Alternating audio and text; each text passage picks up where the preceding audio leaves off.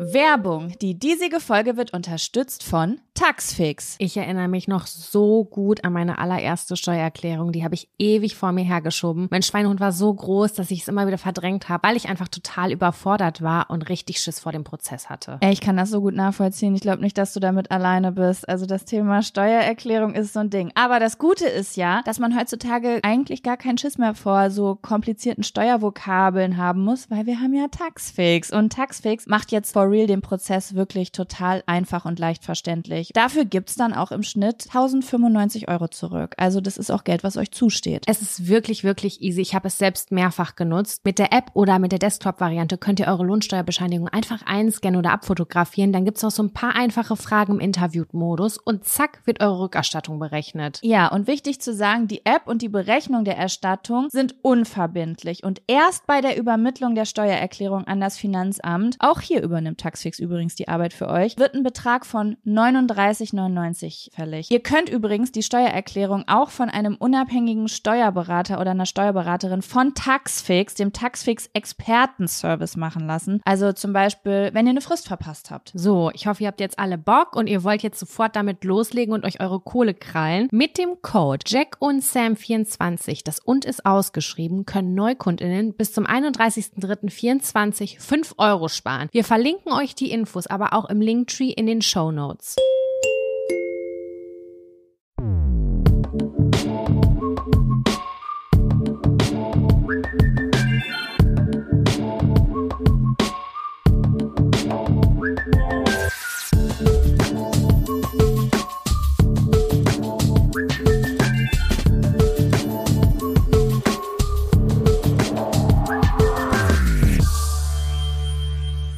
Hallo und herzlich willkommen zu einer neuen Folge Jack und Sam. Dem Podcast, in dem wir eure Themen auf kleinen Zettel ziehen und dann darüber sprechen mit unseren Gedanken und unserem Wissen und einfach unserem Sein. Wow, okay, ich wollte mal was Neues ausprobieren. Cool. Na? War neu, war neu. Grüß dich, moin, liebe Jaco. Äh, wie geht's, moin. wie steht's? Wo bist du? Ähm, ich bin anders als erwartet in 3232 Lübbecke in Germany. So ich, wir wollten ich. ja eigentlich ja, genau. Wir sind am gleichen Ort, aber trotzdem liegt circa, ich würde sagen, 1,5 Kilometer Luftlinie zwischen uns. Ja. Ne?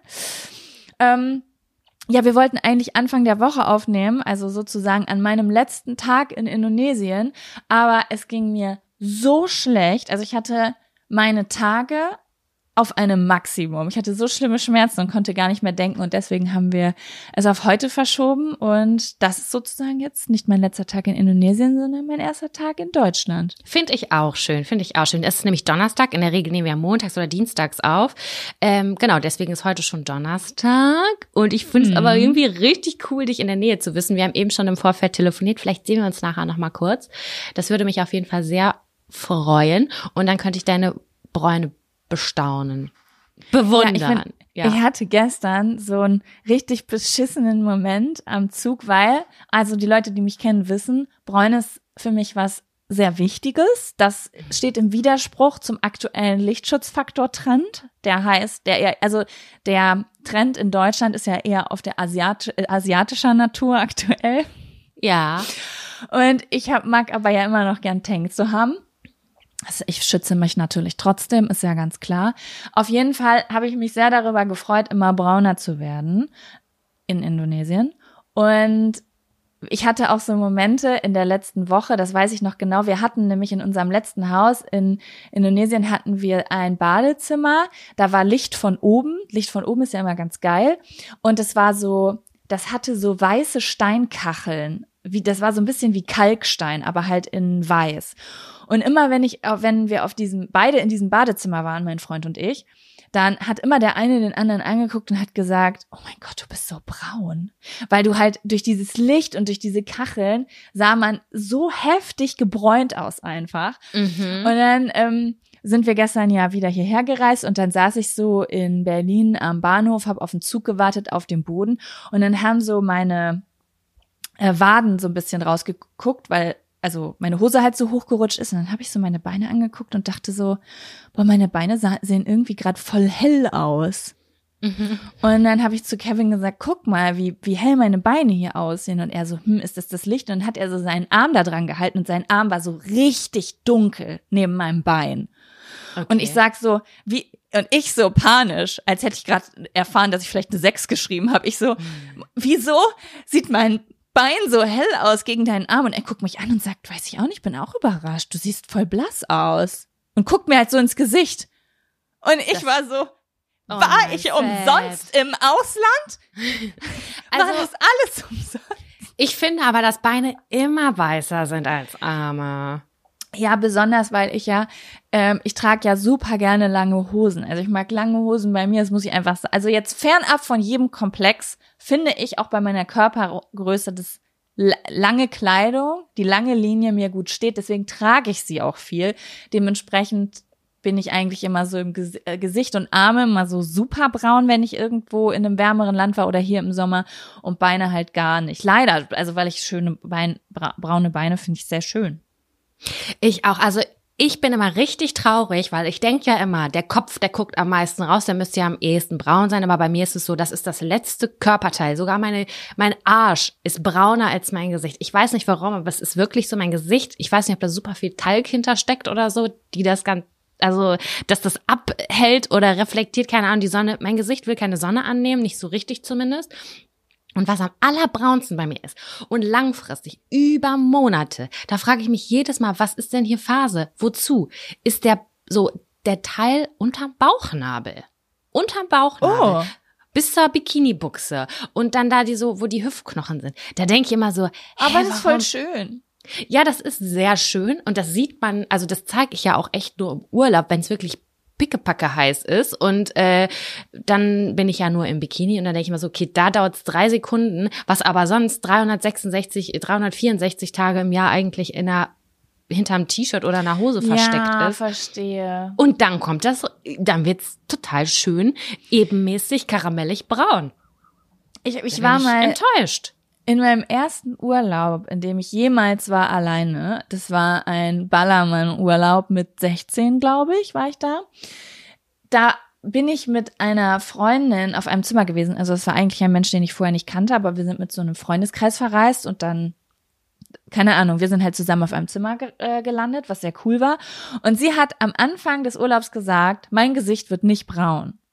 Und mhm. man sagt ja manchmal so Dinge, so wie ich sage, meine Beine werden nie braun, aber natürlich werden die auch braun. Nur halt nicht so wie vielleicht was anderes an meinem Körper. Aber sie hatte wirklich recht. Am Ende des Urlaubs bin ich ähm, in den Laden gegangen, habe meinen Film entwickeln lassen. Es waren Zeiten, da hat man noch einen Film entwickeln lassen. Und dann hatte ich einfach 100 Fotos in der Hand. Und auf jedem Foto, wo meine Freundin drauf war, waren alle braun und dann war ihr mhm. weißes Gesicht dazwischen. Obwohl der Rest ihres Körpers braun war, aber das Gesicht ist einfach weiß geblieben. Guck mal, und es sah immer aus, auch ein bisschen. als hätte sie bisschen Mehl im Gesicht. So sah das aus, weil es halt so, so merkwürdig war, so dazwischen im Vergleich weiß, zum Rest. Ja, es ist bei mir auf jeden ja. Fall auch so. Ich finde das immer ein bisschen schade, weil ich finde ja, wenn man so ein bisschen Bräun im Gesicht hat, dann sieht man so gesund aus. Also ich fühle mich dann auch immer ein bisschen hübscher irgendwie. Ich sehe dann fresher aus, weil meine, die Augenringe sind nicht zu sehen, Äderchen sind nicht zu sehen, Rötungen sind nicht so zu sehen. Und das ist irgendwie so ein, ein lebendiges Gesicht. Aber irgendwie will's nicht so richtig, so wie ich das möchte eigentlich. Ich habe das mal meiner Freundin Jamina erzählt. Die hat sich, also die ist so voll im Fashion-Bereich drin. Die macht ja auch Schuhe und Klamotten und sowas. Und ist halt so, voll in dieser Theorie drin von Körpertypen, Farben, wem steht was und so weiter. Und ich habe ihr mal erzählt, dass ich mich braun ein bisschen lieber leiden mag. Und dann hat sie so voll die Fachbegriffe rausgeholt. Irgendwie, ich erinnere mich nicht mehr genau. Sie meinte so, ja, das ist, weil du High Chroma bist. Das sind Leute, da sieht das bisschen besser aus, wenn die ein bisschen mehr Tang haben. Und denen stehen dann auch so und solche Fragen und die Farben und die können auch das tragen. Aber dann gibt's noch den und den Typ. Dem steht Blessed zum Beispiel voll gut. Das fand ich richtig spannend, so zu hören.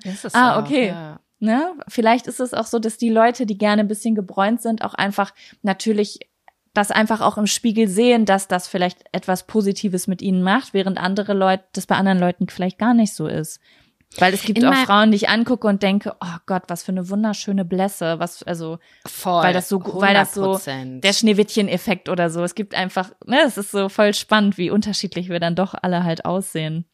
Mein, bei mir ist das Problem, dass alles, was ich an Kleidung haben möchte, jeder Lippenstift, jeder Nagellackfarbe, ich denke immer, ich bin brauner, als ich am Ende bin. Also wirklich. Ich denke Same, das same. sieht richtig gut aus, wenn ich das anziehe und denke aber, ich bin so fünf Nuancen bräuner, wo ich mir das richtig schön vorstelle, ein knallpink gemustertes Kleid oder so.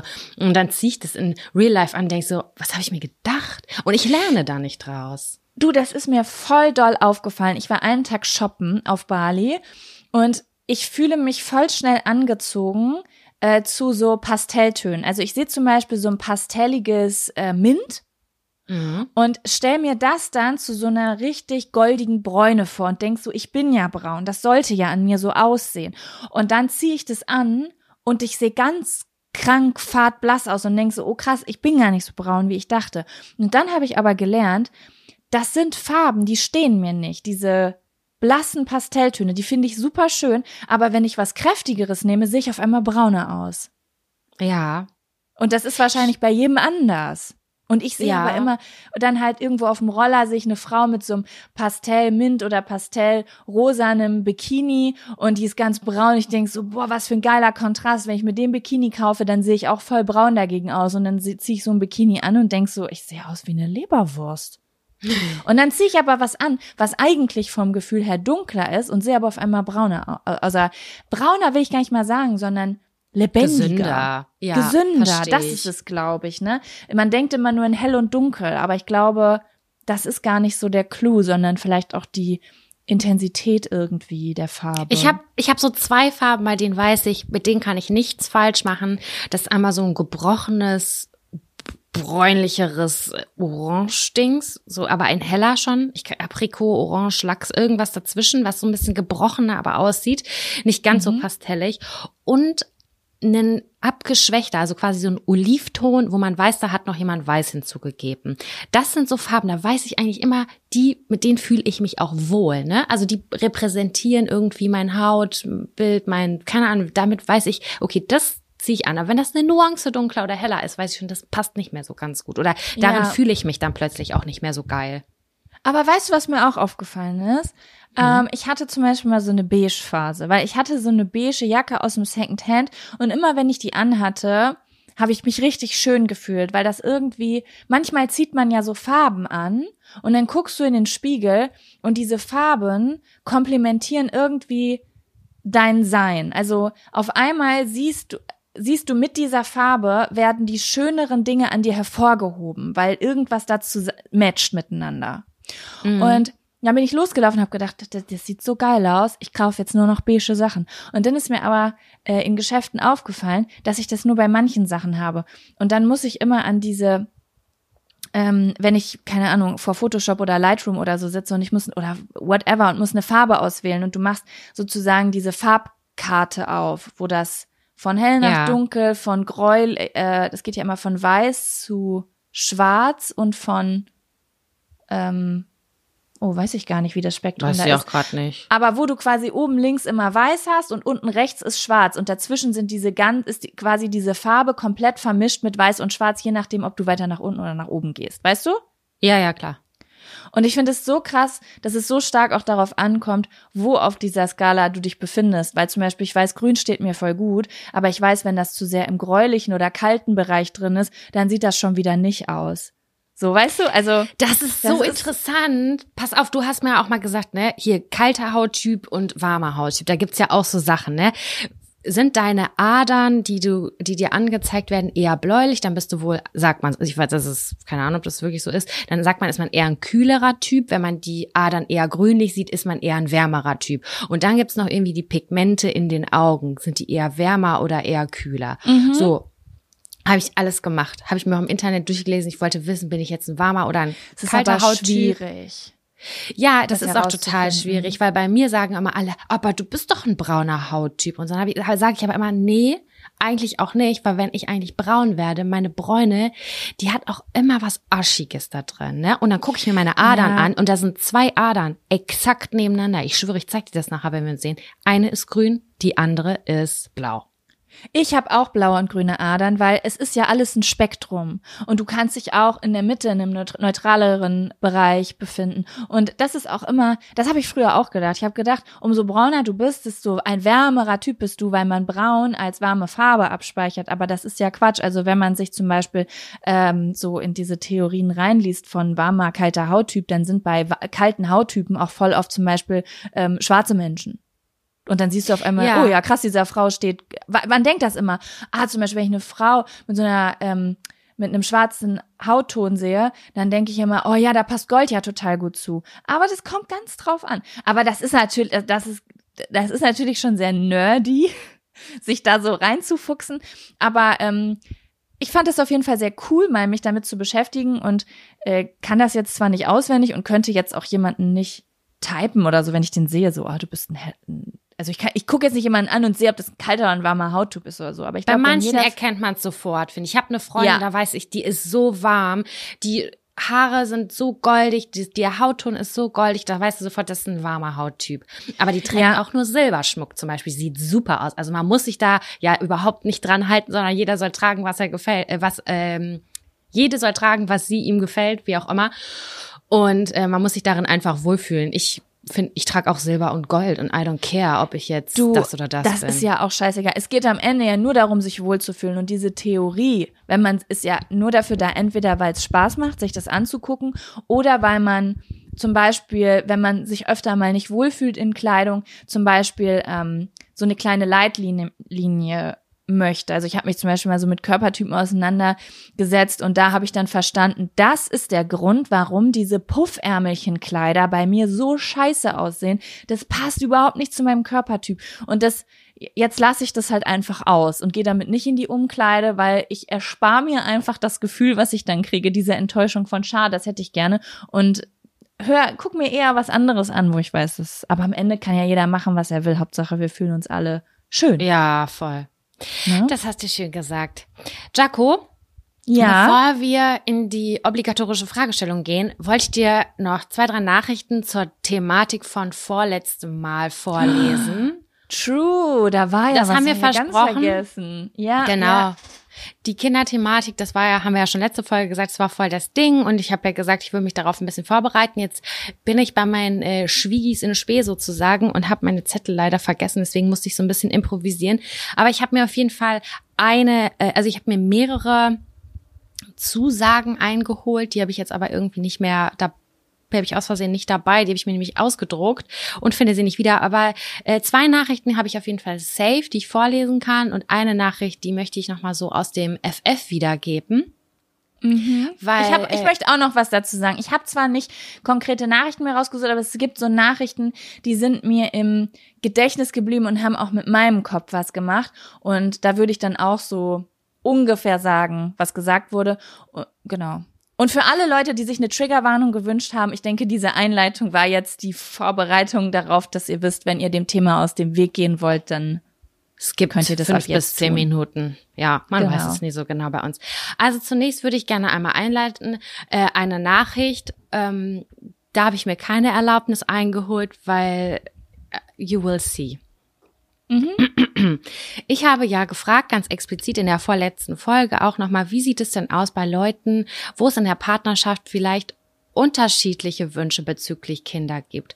Und dabei habe ich das tatsächlich gar nicht primär auf mich bezogen, ähm, sondern einfach allgemein das wissen wollen und ähm, also nur mal ganz kurz um Kontext zu geben, bei uns ist es nicht so, dass wir komplett zwei unterschiedliche Meinungen haben, sondern dass einfach biologisch gesehen ein größerer Druck bei mir ist als bei meinem Partner. Was auch vollkommen Weil der kann ja auch in zehn Jahren theoretisch noch, 20 Jahren noch ein Kind kriegen, wenn er, wenn das für ihn absolut, so cool absolut wäre, und ne? wie ich herausgefunden habe, hab, also mich haben dazu sehr, sehr viele Nachrichten genau ähm, äh, erreicht, ähm, denen es genauso geht. Und es war voll toll, sich darüber auszutauschen. Aber da gibt es wohl ein paar Menschen, die das in den falschen Hals gekriegt haben. Und eine Nachricht dazu möchte ich ganz kurz vorlesen. Mhm. Also entschuldige mal, was bist du denn für ein dummer Mensch, eine Beziehung einzugehen mit jemandem, der das Kinderthema so komplett anders, anders als du sie, sieht? Ähm, was hast du denn gedacht, was Oh. passiert? Soll dein Partner, obwohl er das nicht aus tiefstem Herzen will, trotzdem ein Baby kriegen und dann für den Rest seines Lebens diese Last an sich haben, obwohl er sich sein Leben ungebunden vorgestellt hat? Oder willst du auf diesen Wunsch für ihn verzichten und dann später traurig sein? Wie kann man wie kann man sich da erst mit über 30 Gedanken zu machen? Sehr, sehr dumm. Hauptsache groß damit angeben, dass du sexuelle Themen etc. easy ansprechen kannst, aber so Beziehungsgrundlagen nicht abklären. Was willst du den Leuten in dem Podcast eigentlich erzählen? Das war eine Nachricht, die mich auf jeden Fall, die mich She beschäftigt got hat. triggered. Oh my God. Also Ja.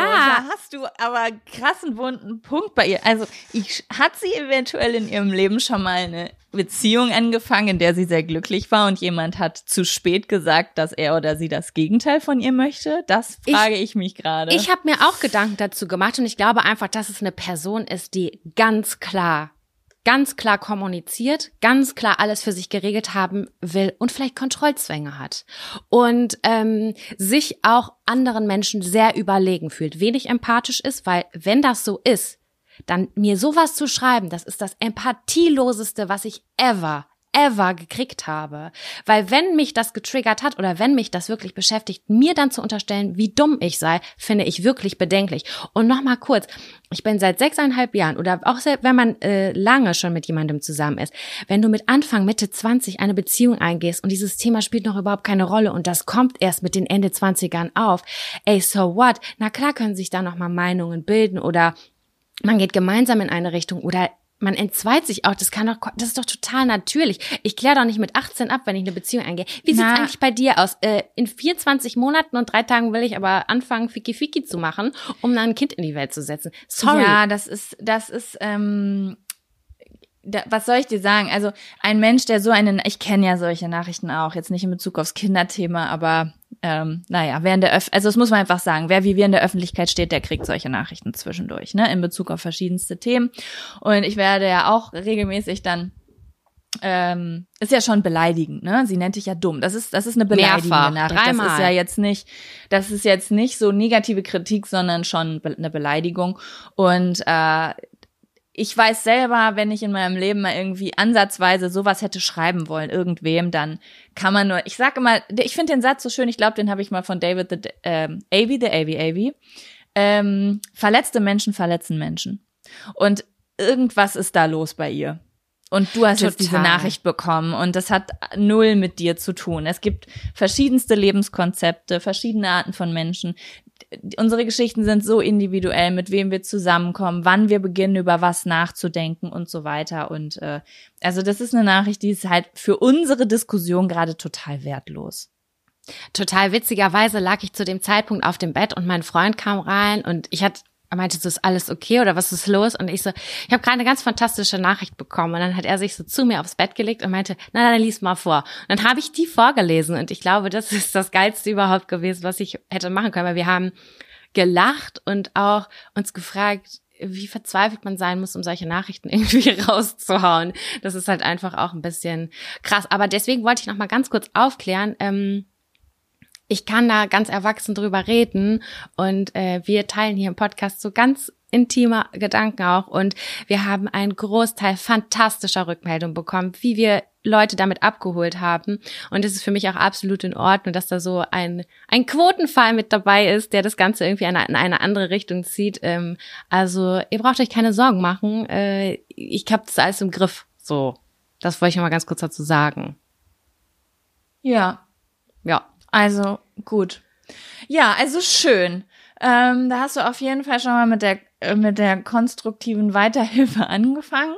Jetzt wissen wir schon mal, du bist dumm. Was kam denn noch an positiven Sachen rein bei dir?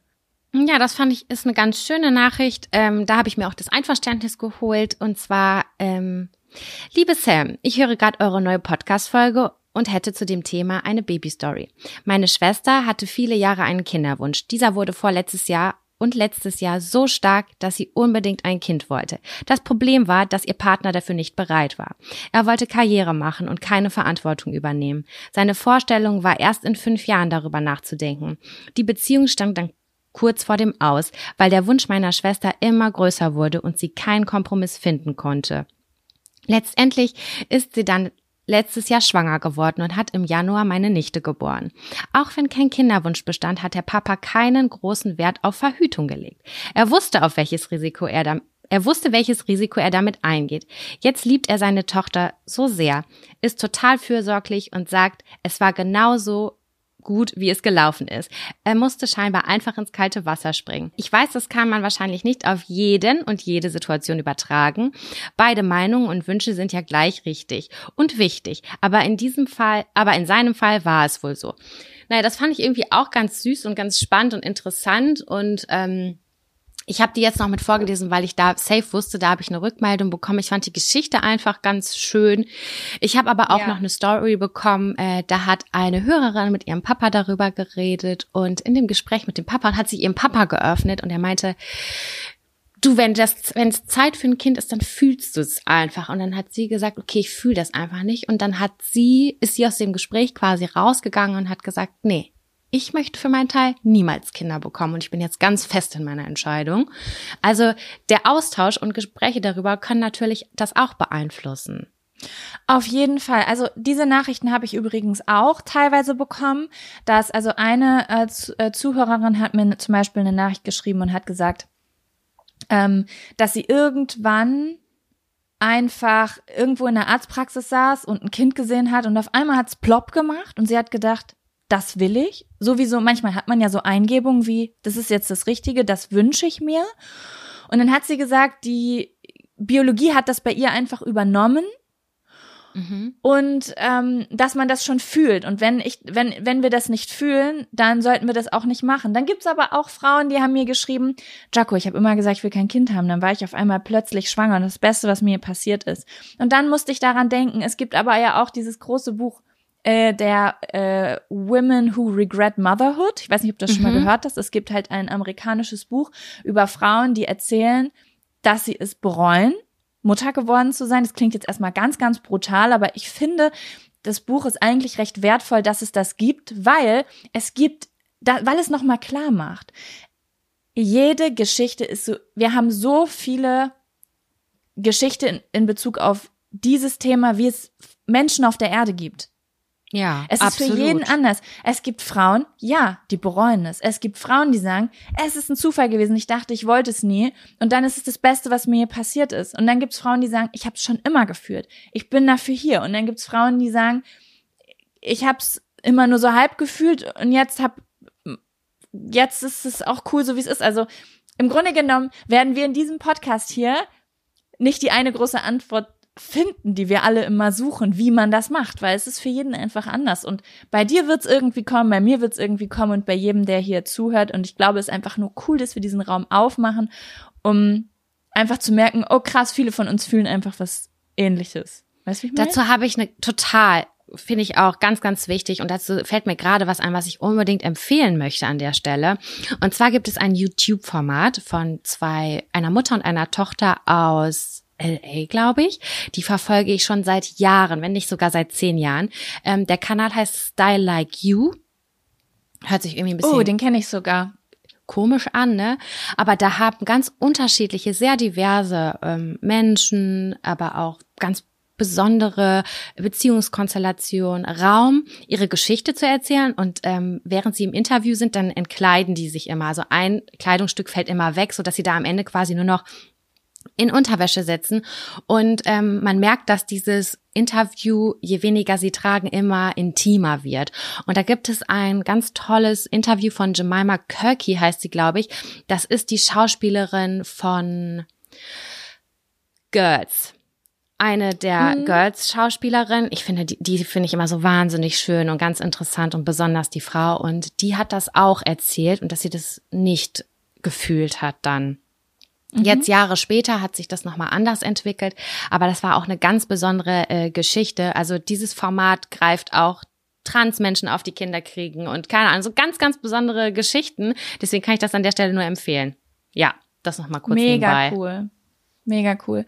Ja, also das gucke ich mir gleich erstmal an. Richtig spannend. Es ist ein großes Thema. Wir befinden uns ja auch gerade in voll der spannenden Zeit. Also erstmal so ganz von oben kommen wir einfach aus einer Geschichte, wo es gar nicht zur Debatte stand. Wir hatten ein klassisches Familienmodell und Frauen waren gesellschaftlich dafür da, um Kinder zu kriegen.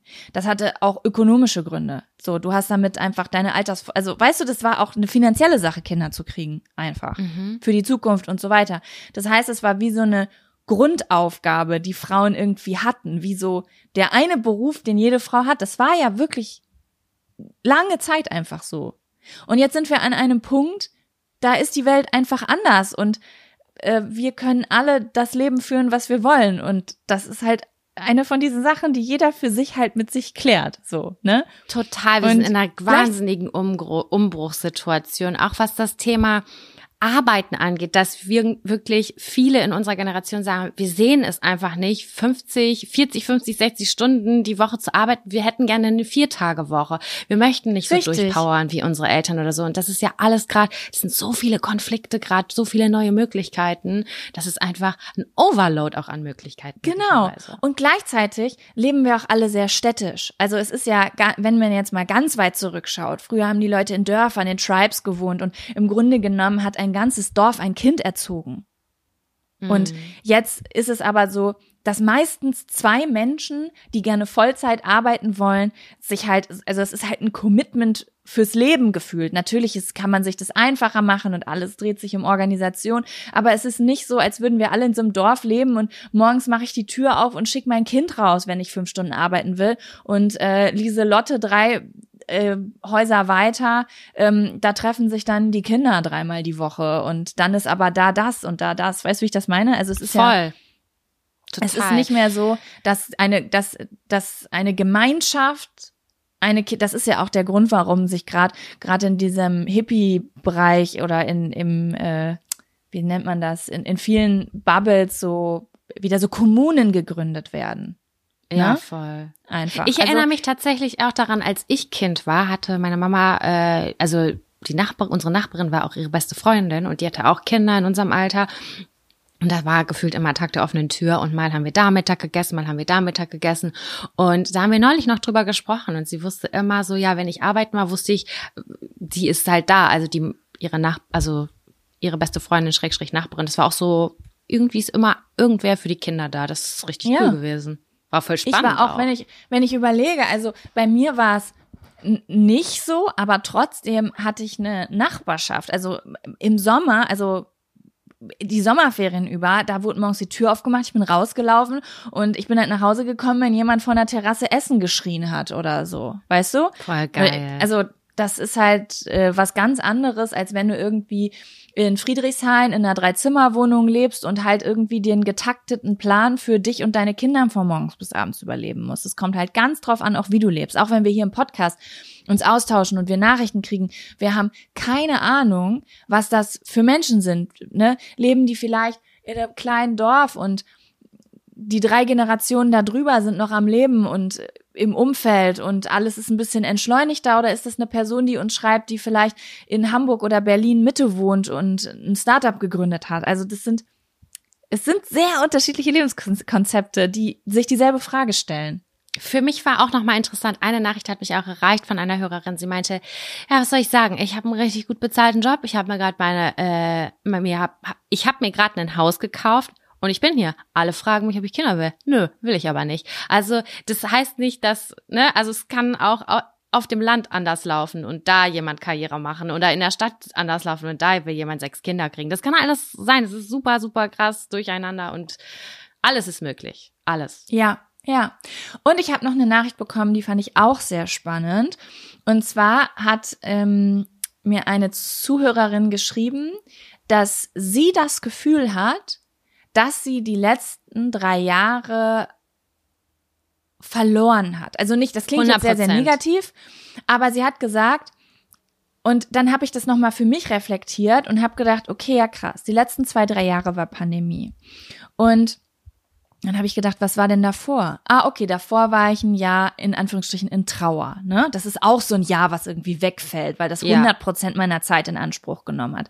Äh, also, weil das noch so die intensive Trauerphase war. Was war denn das Jahr davor? Da wurde ich am Rücken operiert, da konnte ich ein Dreivierteljahr nicht richtig laufen. Und dann habe ich gedacht, und was war davor?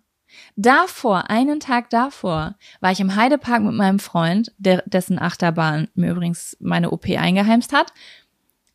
Und mein Freund hat zu mir gesagt, ich glaube, ich bin bereit, Kinder zu kriegen. Oh nein, ja, stimmt, ich erinnere mich. Da hat, wir standen an, an der Achterbahn und er hat gesagt, nicht jetzt gerade, aber guck mal da vorne die drei an. Da stand halt so ein süßes Kind, was sich voll auf die Achterbahn gefreut hat. Und er hat gesagt, ist gerade der erste Moment, wo ich dachte, wo ich das Gefühl habe, das könnte ich, das könnte ich mir auch vorstellen. Und ich sag Ja, so, Mann. boah, voll gruselig. Ich glaube ich auch. Ich so, oh Gott, wir werden erwachsen. Und da war ich 29. Und dann habe ich letztens so überlegt und habe gedacht, ja, ich fühle mich so, wie ich fühle mich im Moment so, wie ich mich Ende 20 gefühlt habe. Ich habe nicht das Gefühl, als wäre ich, also ich bin seitdem natürlich weiser geworden. Ich habe viele Dinge gelernt. Es sind viele krasse Dinge passiert, die mich haben wachsen lassen. Aber in Bezug auf diese typischen Milestone-Lebensschritte bin ich sogar noch mal zwei, drei Jahre zurückgerutscht, weil ich jetzt erstmal wieder dahin kommen muss, mein Leben so gefestigt zu haben und wieder so aus dieser, weißt du, wie ich das meine? Ja, natürlich, hundertprozentig. Bei So, uns war es doch nichts anderes. Genau, ja, es, erzähl erstmal, sorry. Nein, nein, alles gut. Ich wollte, wir, keine Ahnung, ich habe äh, spät angefangen zu studieren, habe nebenbei gearbeitet, äh, habe das abgeschlossen und wollte jetzt noch mal so zwei, drei Jahre richtig durchmalochen in Hamburg, Großstadt. Ich wollte Museen, Konzerte, Kultur. Ich wollte das alles mitnehmen und es ging nicht. Ich bin nach Hamburg gezogen an äh, ich bin an einem Sonntag nach Hamburg gezogen, ab Montag war Lockdown und zwar Hardcore-Lockdown. Und Ja. äh, dann ging gar nichts. Ich war zwar in Hamburg äh, über ein Jahr, aber ich habe nichts machen können. Und jetzt gehen die Türen, sind die Türen wieder aufgegangen und wir haben auch das Bedürfnis wieder, äh, das auszuleben.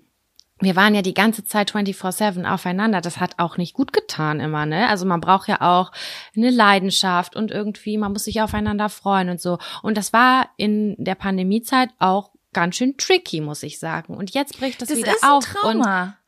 ja, und ich fühle ein mich gerade auch wieder wie Ende 20. Ich war am Ende meines Studiums, es war so ein safer Plan, das war einfach so durchgetaktet, dann wäre ich jetzt, ja, vielleicht Wer- who knows? anderen Punkt. Ja. Genau, genau. Und ich glaube, das ist dann das, was jetzt auch so Druck macht. Und ich habe auch noch eine tolle Nachricht bekommen von einer, die hat gesagt, ähm, weil ich ja auch letztes Mal gesagt habe, ich fühle mich so ein bisschen lost und habe das Gefühl, ich brauche erstmal dieses Gefühl, mich an ein, das am richtigen Ort zu sein, ähm, äh, bevor ich irgendwie da war, also ich fühle das richtig in mir. Ich kann das schlecht in Worte packen, aber ich habe das Gefühl, es, es, es hat eine Sache gefehlt, dass ich überhaupt über sowas nachdenken könnte oder so etwas hätte fühlen können, sage ich jetzt mal. Und ähm, da habe ich natürlich auch ganz viele Nachrichten bekommen von Frauen, die gesagt haben, hey, du kannst auch mit Kind reisen und und haben dem so ein bisschen widersprochen. Und ich dachte so, ja, ihr habt recht, aber das, was ihr meint, das ist nicht das, was ich fühle. Ich weiß, ich kann mit einem Kind reisen. Ich war gerade auf Bali. Der halbe Flieger war voller Babys, weil die Leute in ihrer Honeymoon-Phase mit ihrem Baby nach Bali geflogen sind. Ne? Ich weiß, dass man das kann, aber das ist nicht der springende Punkt meiner Gefühlswelt. Und da hat mir eine Zu äh, Zuhörerin was geschrieben. Und zwar hat sie gesagt, Jaco, immer das, was Gefühl, das Gefühl, was du sagst, was du suchst, das, das suche ich auch immer. Und ich merke, äh, dass ich, ich spüre das, wenn ich mich so geerdet fühle und, und so menschlichen Kontakt habe, viel mit Menschen zusammen sind, mit, bin, mit, denen, mit denen ich mich wohlfühle und sowas. Und da fange ich jetzt erstmal an, bevor ich darüber nachdenke, äh, selbst Menschen zu produzieren. ja Und, ja. ähm, Da habe ich gedacht, ja, das ist es nämlich gerade. Es sind ein paar Grund, ich weiß nicht, wie es bei, bei euch ist, die gerade zuhören, aber bei mir haben in der letzten Zeit ein paar Grundbedürfnisse gefehlt. Also Grundbedürfnisse waren nicht abgedeckt. Meine komplette Familie ist, also ist weggebrochen. Ich habe also ich habe keine Großeltern, äh, mein Papa ist gestorben, meine Mama war sehr krank. Es ist so alles weggebrochen irgendwie. Und dazu habe ich wo gewohnt, wo ich mich nicht wohlgefühlt habe und ich glaube und in dem Moment, wo ich mit Kevin im Heidepark war und dieses Gefühl hatte, da war alles noch in Ordnung. Weißt du, wie ich das meine? Und ich Voll. glaube, ich nehme jetzt mal die Metapher, es gibt einfach Situationen im Leben, da fühlt man, dass man sich selbst erstmal die Sauerstoffmaske aufsetzt, bevor man sie eben wie im Flugzeug seinem Kind aufsetzt. Weißt du, wie ich das meine? ja, ja, ja, Und total. was nicht heißt, dass wenn es einem gut geht, dass man dann auch einen Kinderwunsch haben muss. Um Gottes Willen, nein, kein Mensch muss Kinder kriegen. Ne? Ähm, aber ja, das hat mir nochmal so ein Gefühl gegeben von, es ist alles genau richtig, wie es jetzt gerade ist. Du kümmerst dich um dich, du arbeitest auf, was passiert ist, du sorgst dafür, dass es dir gut geht. Und wenn das, wenn das irgendwann alles ausharmonisiert ist, dann kannst du immer noch gucken, was du fühlst. Und vielleicht ist es dann zu, also das ist jetzt die Entscheidung, die ich getroffen habe. Echt, ehrlich gesagt, auf Basis der Nachrichten, die ich bekommen habe. Und wenn das geklärt ist und es dann zu spät ist, dann soll es nicht sein. Ja, ich dann finde, das adoptiere ich ein. Kind. Das ist perfekt. Und äh, da möchte ich mich auch genau einreihen. Ich habe auch das Gefühl, ich habe ein Grundvertrauen, ich habe ein Urvertrauen, dass sich das alles so fügen wird, wie es sein soll. Und ähm, mal kann ich da mehr hinterher sein äh, als wann anders und mal belastet mich das vielleicht auch mehr als wann anders. Aber jetzt gerade habe ich auch noch ein bisschen das Gefühl, ich möchte jetzt gerne noch ein bisschen leben, alleine leben und alleine Sachen machen, die mir Spaß machen und äh, den Weg wieder zu mir finden. Und danach kann kommen, was will. Und dann bin ich auch bereit. Also von daher bin ich da ganz zuversichtlich. Aber ich muss wirklich nochmal an der Stelle riesig groß doll Danke sagen, weil die Nachrichten haben mich berührt. Euer Vertrauen hat mich berührt. Äh, die sind unter die Haut gegangen, die Nachrichten. Und ich fand es einfach mega Ja. geil, euren Input zu bekommen und dass dieser Austausch da stattgefunden hat. Also das war wirklich, wirklich ganz besonders, muss ich sagen. Ja, ich fand's auch ganz toll. Ich bin richtig froh, dass wir darüber geredet haben, weil die Nachrichten wirklich viel, also erstmal natürlich so ein Verständnis dafür, wie, okay, krass, wie unterschiedlich wir alle sind und was wir für unterschiedliche Leben haben. Aber es waren auch wirklich ein paar Leute dabei, die haben mir wirklich so Klarheit gegeben. So wie, ah ja, krass, aus dem Blickwinkel habe ich das noch nie betrachtet. Na klar fühle ich deswegen so und so. Und ähm, das war wirklich richtig cool und hat mir auch echt noch mal so einen Anstoß für mich irgendwie gegeben, wie ich damit umgehen will. Und das finde Ja, ich ne? krass, weil ich habe den Raum hier aufgemacht. Also da, es war ja Zufall, dass wir in dieses Thema reingerutscht sind. Und ähm, das war aber diesmal auch wirklich keine Einbahnstraße. Also das war nicht so, wir inspirieren mal darüber nachzudenken oder teilen mal, damit sich Leute nicht alleine fühlen, sondern das ging jetzt auch wirklich zurück. Ich muss sagen, dass ich auch teilweise intensivere Gespräche mit wildfremden Frauen geführt habe, ähm, intensiver als mit meinen Freundinnen, weil Ja. ich habe das, weil wir machen uns ja hier auch ganz oft relativ frei blank. Wir Mhm. erzählen wirklich alles, was uns beschäftigt. Und das war eigentlich auch so, das ist manchmal nicht ganz einfach. Manchmal ist es aber auch richtig, richtig toll. Und ähm, das zeigt aber, dass wir halt super ehrlich sind. Und diese Ehrlichkeit wurde uns auch jetzt nochmal gespiegelt. Und das finde ich so krass. Also, dass dieses Vertrauen Ja. uns entgegengebracht wird, obwohl wir wildfremde Menschen sind eigentlich. Ja, Das finde ich, das finde ich richtig besonders. Ja. Richtig toll, ja. Und eine Sache wollte ich noch abschließen. Äh, Ich wollte noch abschließend ein ganz bisschen Kritik ablassen. Na, raus, die hau in raus. Bezug auf Nachrichten, die auf gar keinen Fall böse gemeint waren. Die waren auf jeden Fall positiv, aber ich wollte einmal kurz ein anderes Licht darauf werfen. Ich habe zwei, drei Gespräche geführt von äh, mit Frauen, wo ich gemerkt habe, dass sie sehr, sehr, sehr überzeugt waren von dem Konzept Kinder. Also du hast das rausgelesen, wie sehr die ihre Kinder lieben und dass das auch etwas ist, wofür die brennen. Und ähm, und da habe ich gemerkt, dass bei vielen Gegenargumenten, die ich gegeben habe, weswegen ich zum Beispiel gerade ähm, keinen Kinderwunsch habe, sehr, sehr häufig versucht wurden, Lösungen zu finden, wieso, wie ich statt, wie ich trotzdem Kinder kriegen kann oder dass das nicht im Widerspruch steht. Und da hatte ich manchmal das Gefühl, mh, okay, ich glaube, das sind Gespräche, die könnten, also ich führe ja nicht so oft, also irgendwie, ich habe in meinem Umfeld halt nicht so diesen Druck, es kommen nicht Leute auf mich zu und sagen so, wann willst du denn Kinder kriegen? Das ist ja das, was viele Leute auch so ein bisschen ähm, triggert. Ne? Hm. Ähm, und da habe ich gedacht, ah, ich glaube, das sind diese Art von Gespräche, die wahrscheinlich häufig stattfinden.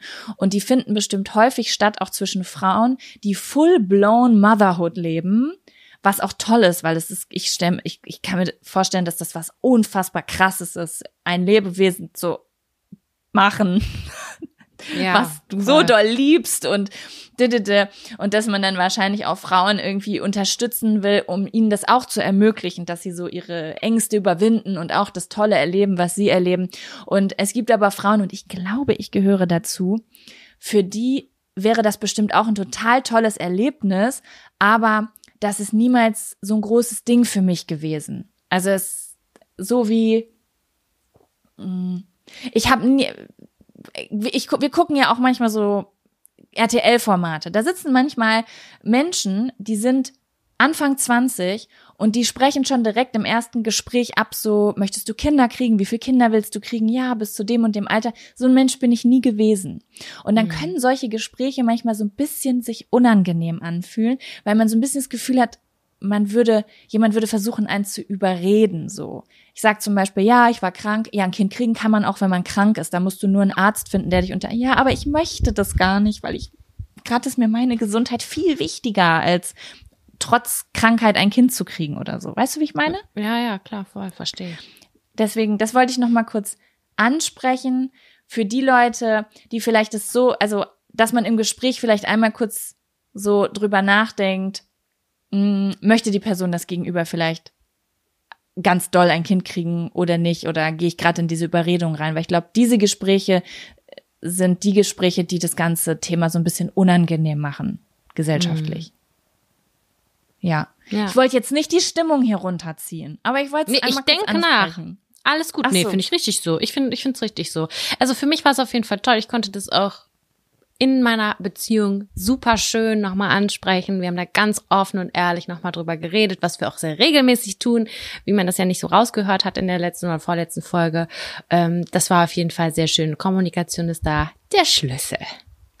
Sehr schön. Das möchte ich okay, jetzt abschließen.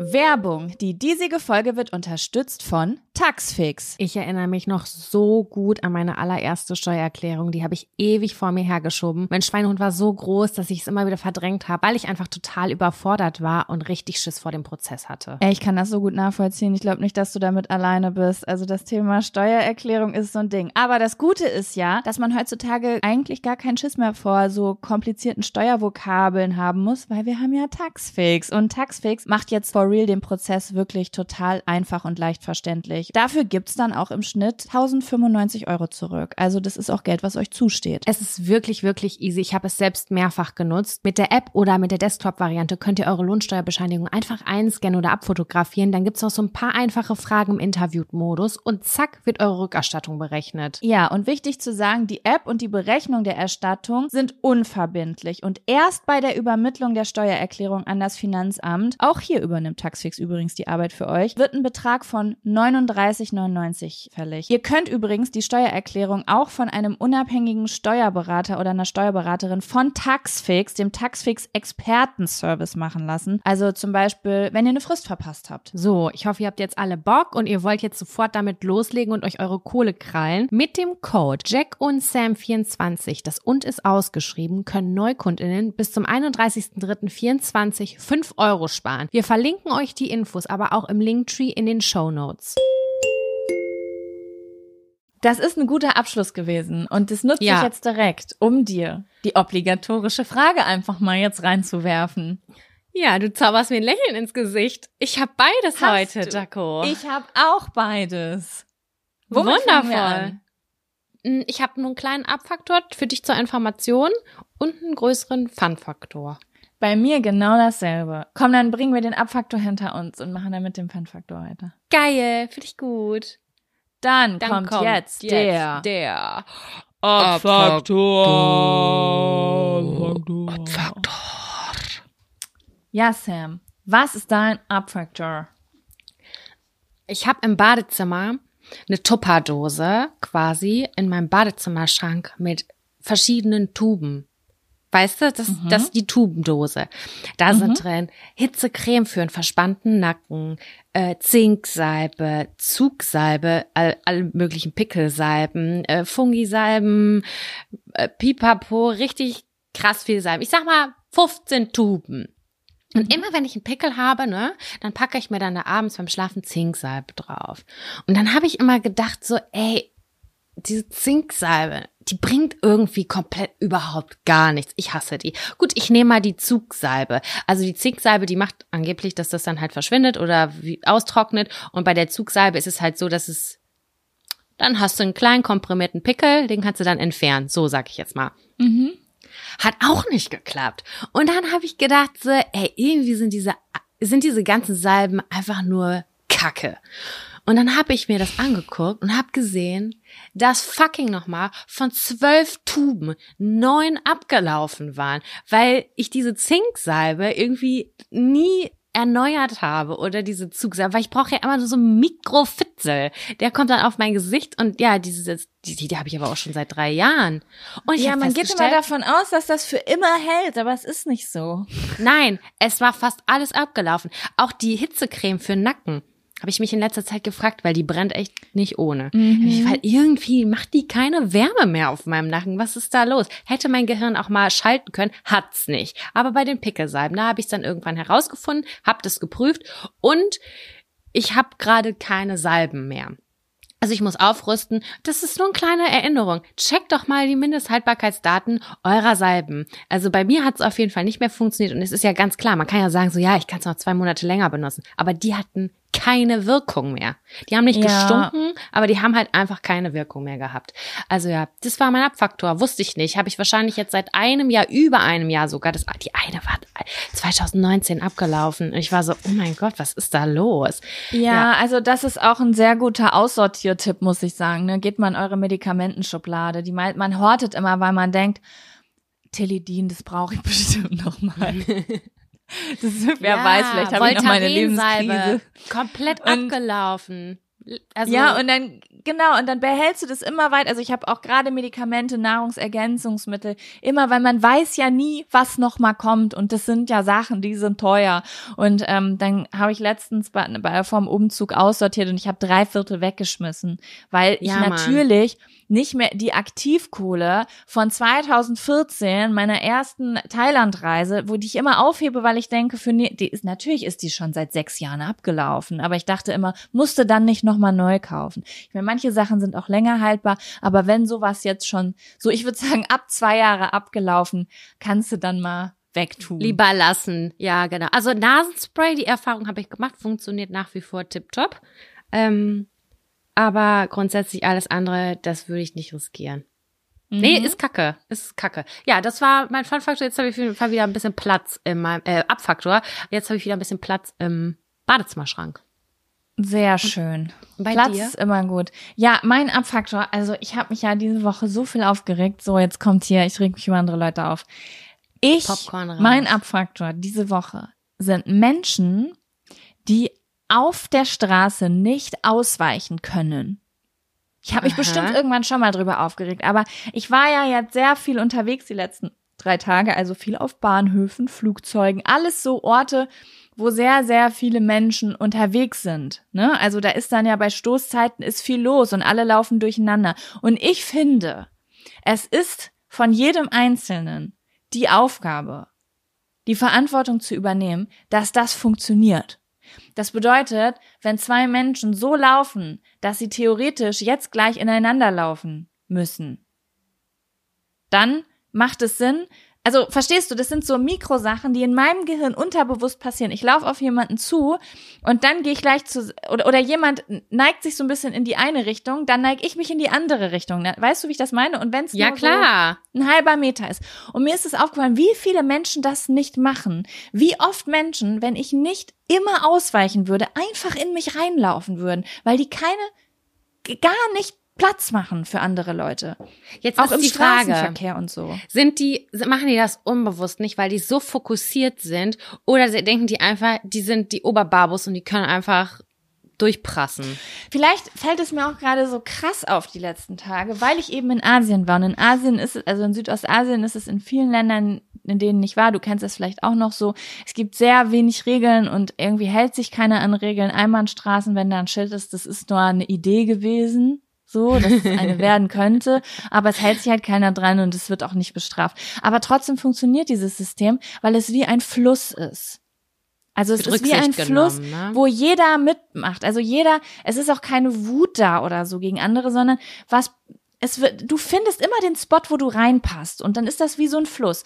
Und bei uns ist es eher so mit Regeln und ähm, aber nur da, wo man muss, habe ich immer das Gefühl. Also natürlich nicht bei allen, aber bei, bei vielen Menschen. Das ist mir, sobald ich wieder am Flughafen ab Istanbul war, fiel mir das auf, dass das wieder aufgehört hat, dieser Fluss einfach. Dass wenn ich zum Beispiel jetzt mit dem irgendwo lang fahre, oder lang gehe, dass Leute gar keinen Platz mehr machen. Oder auch äh, äh, auf Bali, dass besonders auch ähm, äh, so nicht die Balinesen selber, sondern halt die Leute, die dort sind, um zu reisen oder Urlaub zu machen, wenn die auf der Straße laufen und da kommt, du kommst da mit einem Taxi oder so, die gehen nicht von der Straße runter, weil da müssen sie ja nicht. Da darf man ja machen, was man will. Also macht man nicht Platz und das Auto tuckert so lange hinter diesen Fußgängern hinterher, bis die halt irgendwie in ihre Auffahrt ab abdings dann. Weißt du, wie ich das Oh mein meine? Gott, das, ja, das finde ich ganz schlimm. Das könnte ich niemals. Ich flitze über jeden Zebrastreifen, weil ich niemanden aufhalten will. Und ich denke mir einfach nur so, ja komm,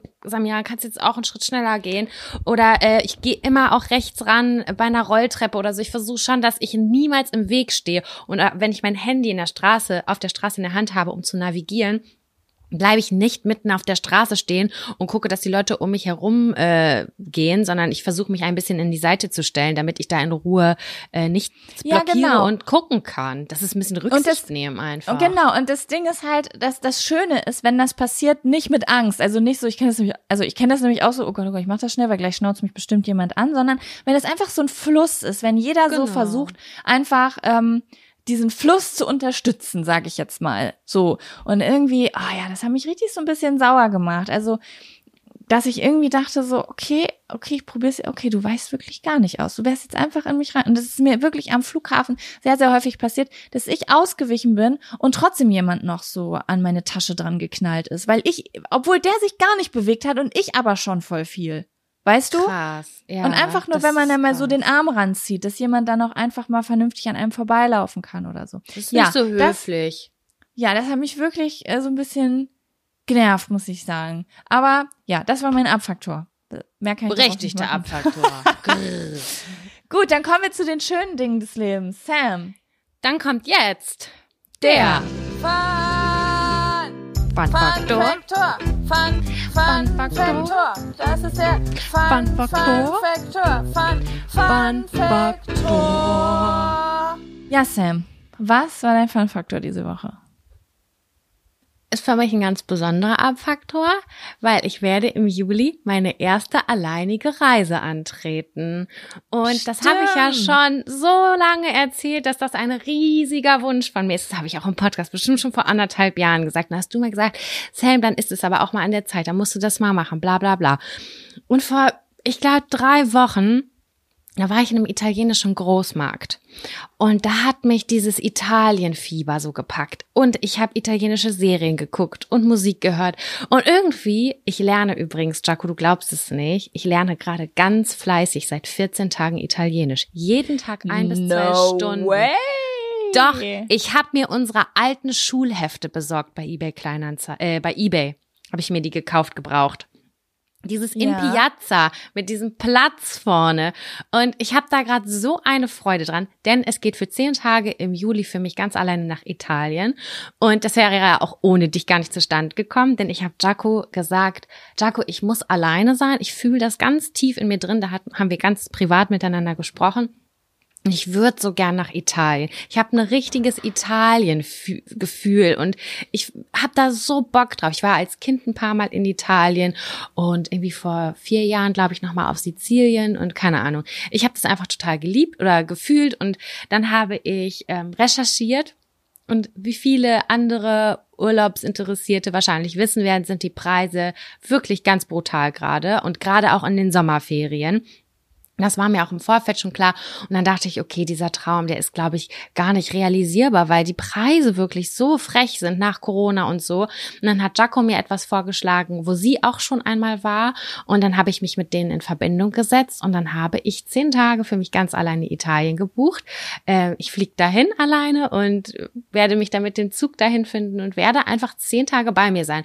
Und das mag sich für die eine oder andere alleinreisende Person vielleicht gar nicht so spektakulär anhören, weil mir haben Frauen geschrieben, ich habe das unter einem Instagram-Post, habe ich das so geschrieben, als ich kurz davor war, das zu buchen. Meinte sie, ach, ich war schon in San Francisco, Japan und Neuseeland ganz allein. Das ist das Beste, was du machen kannst. Und das ist alles super äh, toll und auch Leute, die es vielleicht noch nicht so häufig gemacht haben, äh, haben das sehr abgefeiert. Aber für mich ist es schon auch irgendwie besonders. Selbst fünf Tage alleine irgendwo hingefahren, ich glaube, wäre für mich auch besonders gewesen. dass Menschen, die alleine reisen, ich glaube, die können das trotzdem genauso nachvollziehen, weil die ja diesen Schritt schon mal gegangen sind und wissen, wie wichtig das für sie war. Weil jeder hat das schon mal alleine gemacht, das erste Mal. Und ich glaube, dass das für jeden Menschen eine große Sache, fast jeden Menschen eine große Sache ist. Also für mich war dieses, als ich das dann an einem Sonntagmorgen alles für mich rausgesucht habe, da hat mein Freund noch geschlafen, der wusste natürlich von meinem Plan auch. Und ähm, ich habe dann wollte buchen und ich hatte dann voll den Moment. Ich musste so ein bisschen fast weinen, weil ich gedacht habe, boah, krass, jetzt gebe ich für mich ganz alleine Geld aus. Okay, ich mache das nur für mich. Ist das egoistisch? Meine Freundinnen hatten auch gefragt, ob wir noch mal ein paar Tage wegfahren. Das habe ich abgelehnt und jetzt fahre ich ganz alleine.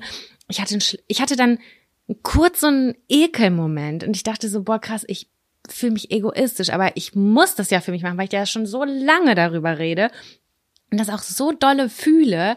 Und dann habe ich das einfach gemacht und dann habe ich so richtig gestrahlt und ich war so richtig glücklich und ich habe gesagt, habe ich zu meinem Freund gesagt, boah, krass, ich fahre jetzt alleine weg. Und ist das komisch für dich? Und dann meinte er so, nee, ich freue mich für dich, weil du hast das schon so, so lange äh, gesagt, weil wir immer zusammen Urlaub machen. Und das ist irgendwie so komisch gewesen. Ich habe auch ein bisschen das Gefühl, also ich bin auch unsicher, wie das ist, so Eindrücke alleine für sich wahrzunehmen. Und ist das mega besonders? Oder fange ich an zu heulen und denke so, oh Gott, ich bin so einsam, ich will, ich will, dass das jemand auch sieht. Oder aber ja, ich habe mir das eigentlich so vorgestellt, dass ich einfach nur die ganze Zeit äh, lese und spazieren gehe und Natur genieße, weil ich habe ganz ja ganz große Naturlust, äh, Durst, wie auch immer.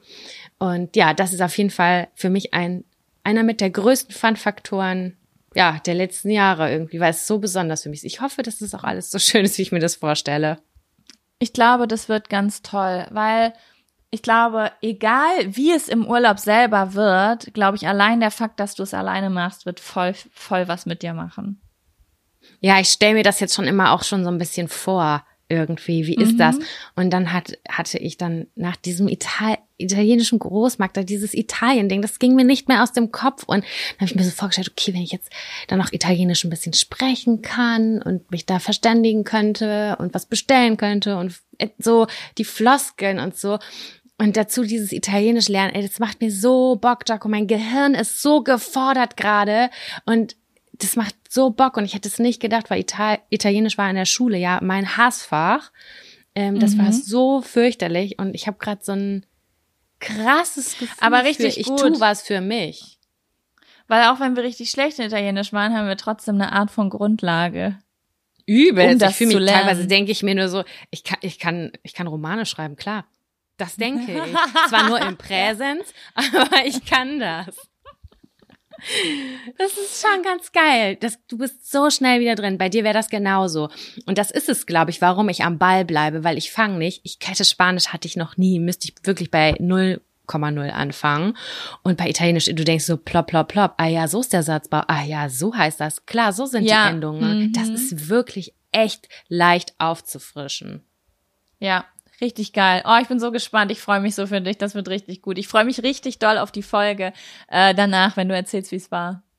Ich glaube, ich werde auch da aufnehmen. Also ich werde auch da arbeiten. Ich kann mir nicht die Ja. ganze Zeit frei nehmen. Das ist auf jeden Fall der Plan. Und da würde ich mich auch drüber freuen, wenn wir ganz normal eine Folge dann von da aus aufnehmen. Du weißt ja Okay, sogar, wo, nice. da wo ich bin, warst du ja auch schon mal. Das ist ja auch richtig cool. Ja. Ich möchte dir übrigens den Tipp mitgeben, mach irgendeine Art von, ich habe irgendeine Art von, von Bootsfahrt gemacht. Ich weiß gar nicht mehr, was es war, aber ich weiß, dass ich es mega nice fand, weil wir da in so Grotten gefahren sind und da habe ich erstmal gesehen, wie krass heftig klar das Wasser da ist. Das ist mir so Boah. voll in Erinnerung geblieben, dass ich so da, ich habe mir das Wasser angeguckt das war, äh, und dachte so, wieso fahren die Leute in die Karibik für durchsichtiges Wasser? Das ist das durchsichtigste Wasser, was ich je gesehen habe. Das ist wie in meiner Badewanne. Ja, Mann, da freue ich mich riesig drauf. Das hatte ich ja letztes Jahr auch das erste Mal auf Kreta. Da habe ich auch gedacht, so Gott, krass. Stimmt, das ist Griechenland so hat auch so das Wasser. krasses Wasser. Ja. Aber ich war auch noch nie auf Mallorca. Und Mallorca sehe ich auch immer so klares Wasser. Mhm. Ja, stimmt. Das war's auch schon. Das ist auch gar nicht mehr so lange, ey, ne? Das ist irgendwie schon in fünf Wochen oder so. Ja. Sechs Wochen. Ja, Exciting. mega. Ja, danke nochmal für den Tipp auf jeden Fall. Ja, sehr gerne. Bin gespannt, was du sagst. Same. Und was war bei dir denn Ja, besonders schön? also, ja, es ist, also ich habe ein Erlebnis gehabt, was für mich sehr groß war. Deswegen muss ich ein bisschen Kontext geben. Also, ich habe ja in diesem, äh, also es ist, ich dachte erst, es würde ein Abfaktor werden, aber es ist ein Fun-Faktor geworden. Äh, ich habe ja hier im Podcast erzählt, dass ich Business Class geflogen bin. Wir haben uns ja sehr viel ausgetauscht übers Essen, über Tücher ja. und so weiter. Und ich weiß gar nicht, wie viel Kontext ich dazu gegeben habe, wieso ich eigentlich Business Class so fliege. Also ich glaube ein bisschen schon. Also ich, äh, es gibt im Grunde genommen zwei Gründe. Das eine ist, ich bin das erste, also ich bin das, habe das erste Mal bewusst einen Business Class Flug gebucht äh, 2019, kurz vor der Pandemie, weil ich frisch am Rücken operiert war und noch nicht länger als eine Stunde am Stück sitzen durfte. Ich aber trotzdem ganz großes Bedürfnis hatte zu verreisen. Und deswegen habe ich mir einen Flug gebucht, einen Langstreckenflug ähm, mit Business Class, weil man da ja liegen kann. Du kannst ja jederzeit da den Sitz zur Liegefläche machen. Und damit war das Problem gelöst. Komplett edel. Genau.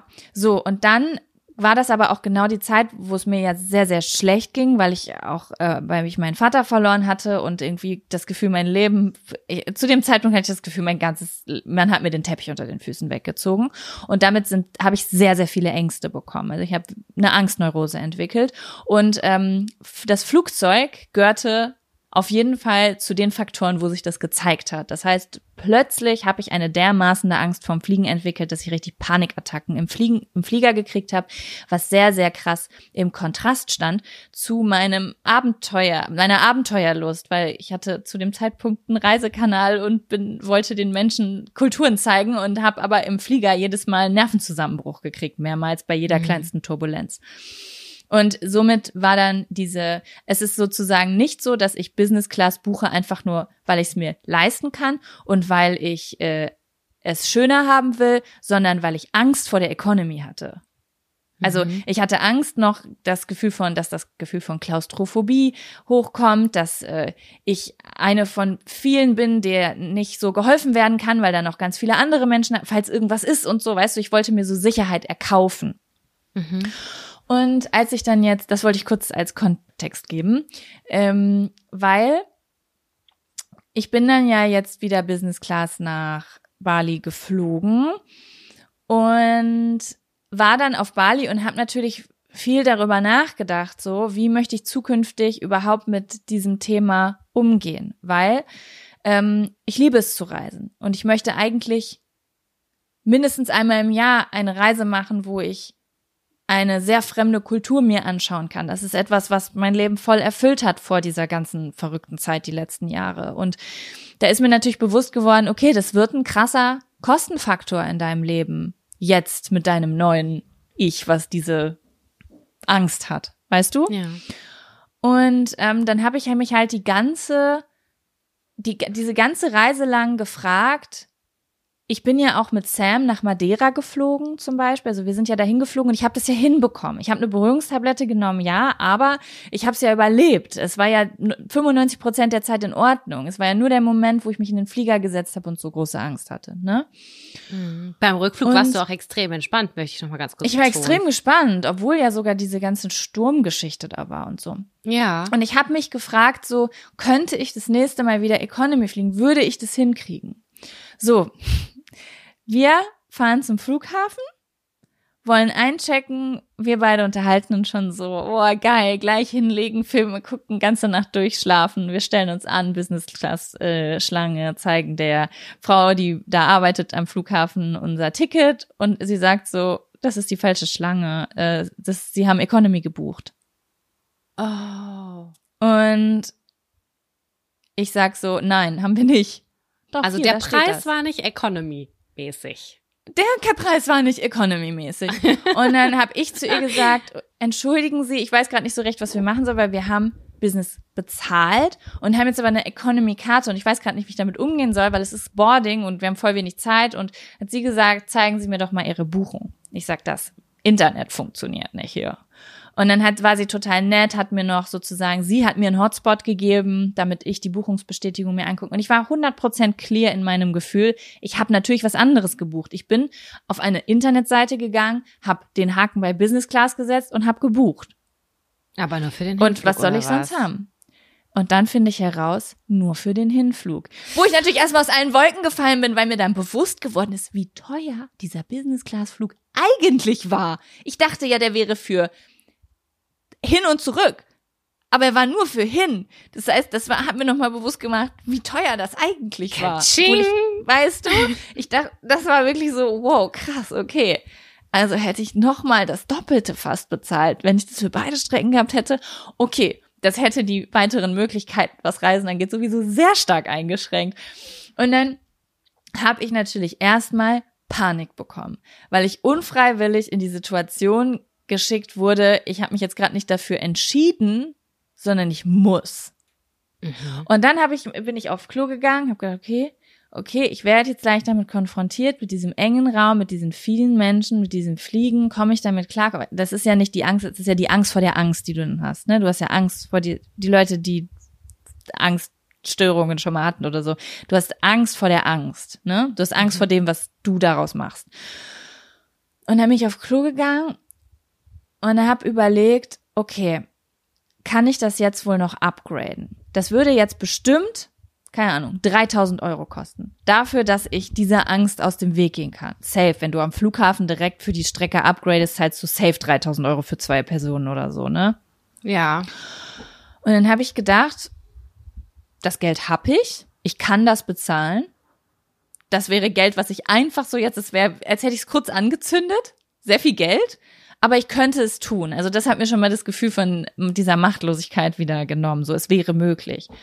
Und dann habe ich mich aber ganz aktiv dazu entschieden, nein, das ist, ich glaube nicht so, ich glaube nicht wirklich an Schicksal, aber ich glaube daran, dass im Leben dir Möglichkeiten begegnen, die sehr gut zu dem passen, was für dich wichtig ist, einfach. Hier überall, immer. Und ich habe gedacht, die ganze Reise lang habe ich mich gefragt, ob ich das könnte, wenn ich das buchen würde, ob ich das, wie das wäre. Und ich habe gedacht, okay, das ist jetzt die Chance, das herauszufinden. Und dann Ja. habe ich gesagt, okay, ich nehme dieses, also ich habe mich wirklich nicht wegen des Geldes dafür entschieden, sondern wirklich, ich habe mich dafür entschieden, ich mache das jetzt. Ich sehe das jetzt einfach als, als würde mir das Universum mir jetzt die Möglichkeit Aufgabe geben, das geben. heraus, eine Aufgabe geben, das herauszufinden. Und dann bin ich in den Flieger reingegangen und ich musste ein bisschen lachen, weil es war, als hätte das Universum gesagt, okay, Jaco, wir nehmen, wir geben dir jetzt die schwierigste Aufgabe. Du kriegst einfach die schwierigste Strecke, weil es ist, ich hatte einen Fensterplatz, was eigentlich ganz cool ist, weil rausgucken ist ganz cool, aber im Gang saß eine Frau, die ab dem Zeitpunkt, wo sie sich hingesetzt hat, durchgeschlafen hat. Oh, Ich- Pressure. Ja, Pressure. das.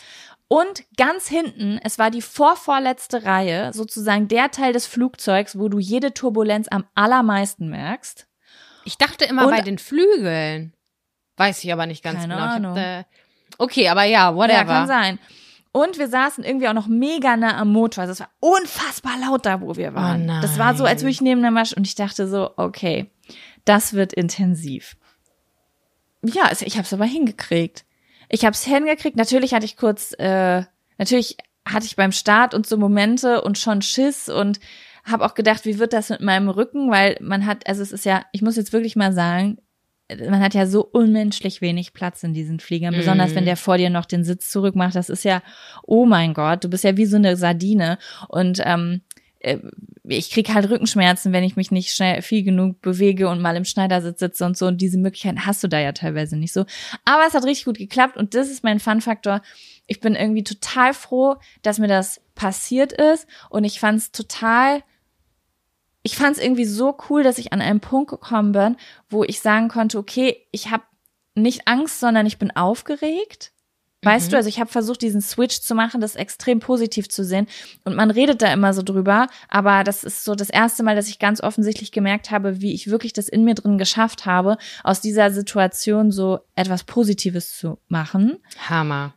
Und ich habe sogar geschlafen und das Krasse ist, wir waren in richtig starken Turbulenzen, zwei Stunden lang und ich habe einfach so alles das angewendet, diese Übungen, die ich so gelernt habe, mit denen ich mich so beruhige. Und irgendwann war ich wirklich an dem Punkt, wo ich es geschafft hatte, im Halbschlaf zu merken, die Turbulenzen lassen mich hin und her wackeln und ich einfach nur gedacht habe, ich weiß, dass wir heile ankommen und ich nehme es gerade einfach wie eine Wiege, die geschaukelt wird. Wie lange wart ihr unterwegs? Z äh, Im ersten Flieger zwölf Stunden. Boah. Oh, was für Stück. ein Brett. Heftig. Ja, das war es nämlich. Es war so ein Commitment. Es war nicht, ich probiere mal was aus. Es war so all in. Full Ja. blown Th Therapy quasi. Und natürlich, okay, wenn das schief geht, dann geht das zwölf Stunden lang schief. Und ja, es hat aber, hat gut geklappt und Eigentlich auch ganz geil, dass du das nicht wusstest, dass du das währenddessen da nicht gecheckt hast, dass das äh, wieder Economy ist. Also es war jetzt Ja. ja wirklich so ein Stupser ins kalte Wasser und äh, du hast das Beste draus gemacht. Das ist echt, äh, es, es sollte so sein vielleicht. Es sollte Aber es war auch so es sollte sein und es war auch wirklich zur richtigen Zeit, weil wäre mir das vor zwei Jahren passiert, wo ich noch gar nicht, ich habe so viel gelernt auch und Therapie gemacht und ähm, Persönlichkeitsentwicklung in Bezug so auf Ängste und Vertrauen und da ganz viel wirklich reingegangen und so kleine Übungen gemacht und es war wirklich die perfekt, der perfekte Moment für sozusagen die in Anführungsstrichen Abschlussklausur, sage ich mal. Ja. Das hätte ich vielleicht vor ein, zwei Jahren, wäre das der Horror gewesen. Bist du So. stolz auf dich? Voll. Ich bin richtig stolz auf mich. Ich habe richtig gemerkt, so, okay, das ist gerade einfach das Ergebnis aus zwei Jahre Arbeit an mir. Ja. So, das war richtig so, keine Ahnung, ich habe mich richtig gut gefühlt. Und ähm, ja, ich habe noch nie, nicht mal vorher, als ich keine Angst hatte, noch nie, ich habe, glaube ich, fünf Stunden geschlafen. Natürlich immer aufgewacht und wieder umgesetzt und wie das halt ist in so einem Kackflieger, ne? Aber ähm, ja, das war wirklich richtig cool. So, und das, ja, das war ein Fun-Faktor. Wow, finde ich richtig toll. Freut mich richtig für dich, wirklich. Ich finde, es sind zwei richtig Ja. gute Fun-Faktoren heute, muss ich echt Ja. sagen. Und ich wollte es auch noch mal erzählen, um einfach zu sagen, falls jemand gerade zuhört und Probleme mit Ängsten hat, Kontrollzwänge und so weiter. Ähm, es dauert lange, es ist ein langer Weg, aber es lohnt sich wirklich, das anzugehen. Man kann das echt verändern. Und das ist Toll. so das, was ich so gelernt habe. Also bitte äh, gönnt euch Nicht das. aufgeben. Ja, Nicht aufgeben, ja. schön. Beautiful. Sam. Wie spät ist es? Ich habe so ein bisschen, ein ganz kleines bisschen dieses Gefühl, dass mein Mikrofon kaputt ist. Ich weiß nicht, woher dieses Ja. Kommt, weil es schlägt immer aus, das? obwohl ich nichts mache. Ich hoffe, Kevin schneidet ja, dass es kein Problem sein wird. Ähm, aber ich würde das jetzt einfach mal riskieren, weitermachen und vielleicht den ersten Zettel ziehen. Was meinst du? Ja, ich würde sagen, so ein, also wir sind ja schon sehr lange dabei, aber so vielleicht so einen kleinen Zettel jetzt zum Abschluss wäre schon ganz cool, ne? Finde ich gut. Ich muss leider gestehen, ich weiß nicht, wie es bei dir aussieht. Ich habe hier jetzt gerade wirklich nur noch ein Fitzelschiss an Re äh, Zetteln hier, weil ich habe den Zettel nicht in meinem Buch abgeheftet, leider. Und der liegt natürlich noch zu Hause. Hast du Zettel? Ja, dann vorliegen? sag mir doch einfach mal eine Zahl zwischen 1 und 8 und ich ziehe hier ein. sechs.